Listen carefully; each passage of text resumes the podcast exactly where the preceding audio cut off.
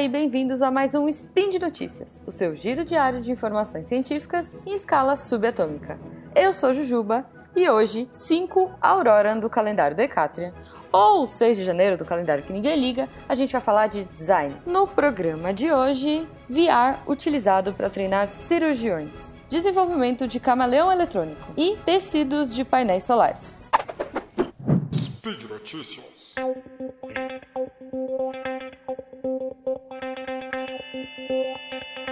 Cara, essa primeira matéria é muito legal.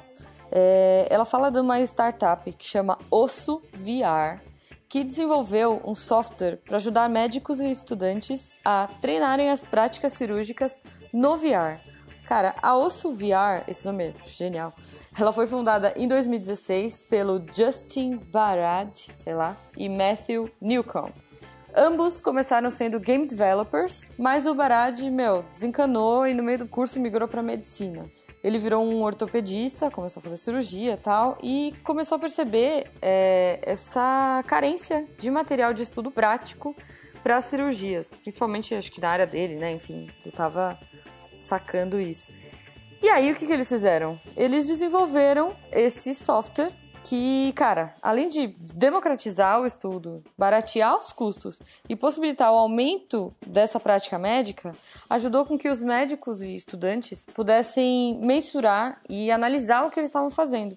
Porque até então, meu, eles faziam em cadáveres e, enfim, os caras não podiam voltar e falar como é que tinha sido a cirurgia, né? Detalhe, enfim.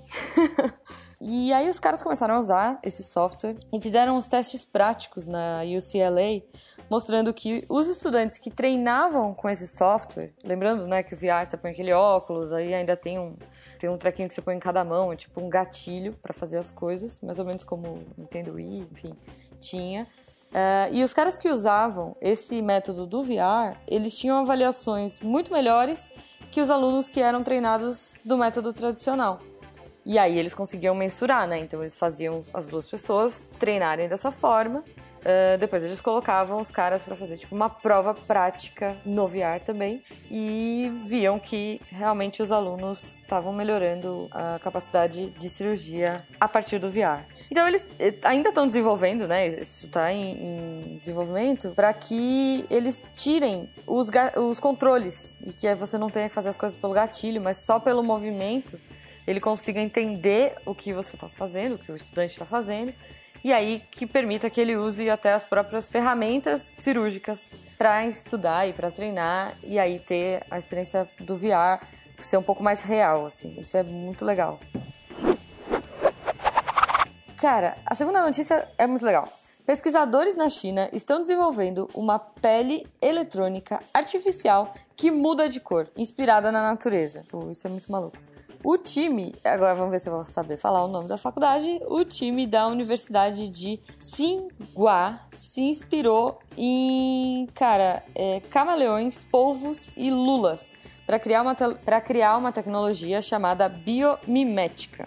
Essa tecnologia não é nova, ela já rola um tempo aí, estudos para ela, mas ela foi aprimorada por esses caras da China e eles utilizaram uma substância chamada grafeno. Com isso, eles reduziram os custos e melhoraram a performance do que já tinha sido desenvolvido. O grafeno é um material transparente, flexível e leve, que conduz muito bem a eletricidade.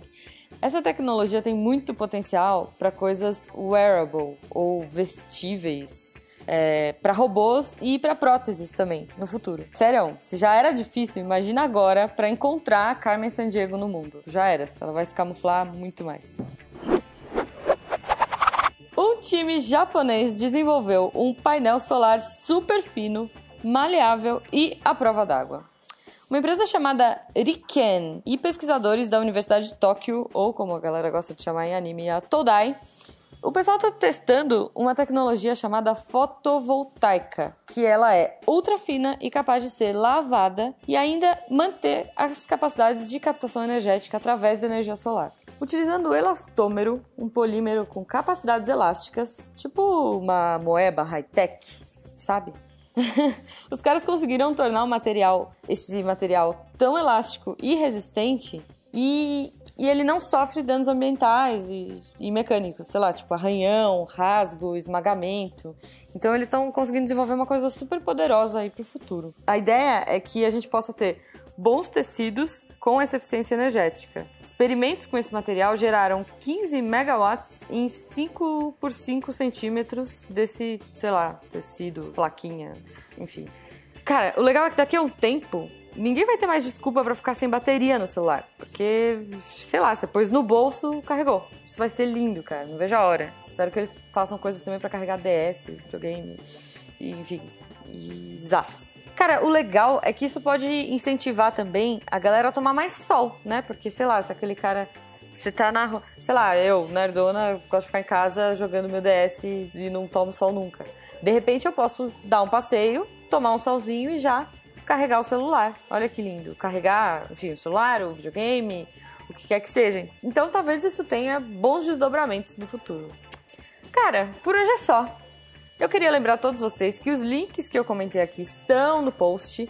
Gostaria que vocês deixassem os seus comentários, elogios, críticas, sugestões de como que a gente poderia usar esse wearable. É, sei lá, o Guacha talvez queira um cueca ou não. Enfim. e é claro, gente, isso aqui só é possível graças a vocês e ao apoio que vocês dão pra gente no patronato do Sequest, tanto no Patreon quanto no PagSeguro e agora pelo padrinho, né? Ou, se não agora, no futuro, em breve assim, vai rolar um padrinho. Um grande abraço para vocês, boas cirurgias virtuais é, com seus tecidos de camaleão que carregam energia e até, até segunda, porque hoje é sábado. Caramba, sábado tem um spin. Muito obrigada aí, até a próxima.